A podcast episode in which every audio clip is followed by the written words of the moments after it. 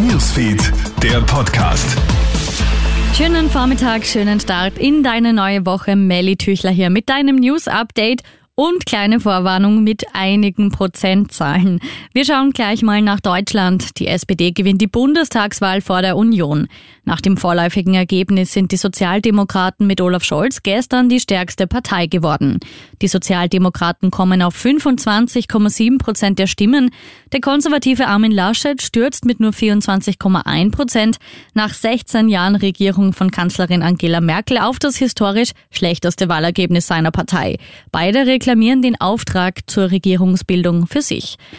Welche Koalition ist in Oberösterreich zu erwarten? Bei der gestrigen Landtagswahl hat sich die ÖVP ja einen deutlichen Vorsprung gesichert.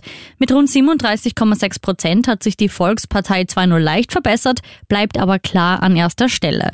Mit großem Abstand und krassem Verlust hat die FPÖ Platz 2 erreicht, und zwar mit rund 19,8 Prozent. Mit welcher Partei die ÖVP künftig zusammenarbeiten wird, soll sich jedoch noch zeigen.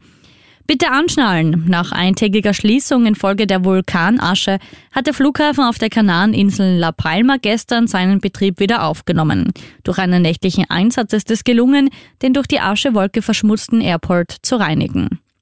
Und viele Regenbogenfarben in der Schweiz. Als eines der Schlusslichter in Westeuropa erlaubt die Schweiz jetzt auch die Ehe für alle. Der Vorstoß von Kritikern, die dies verhindern wollten, ist gestern bei einer Volksabstimmung deutlich gescheitert. Krone Hits, Newsfeed, der Podcast.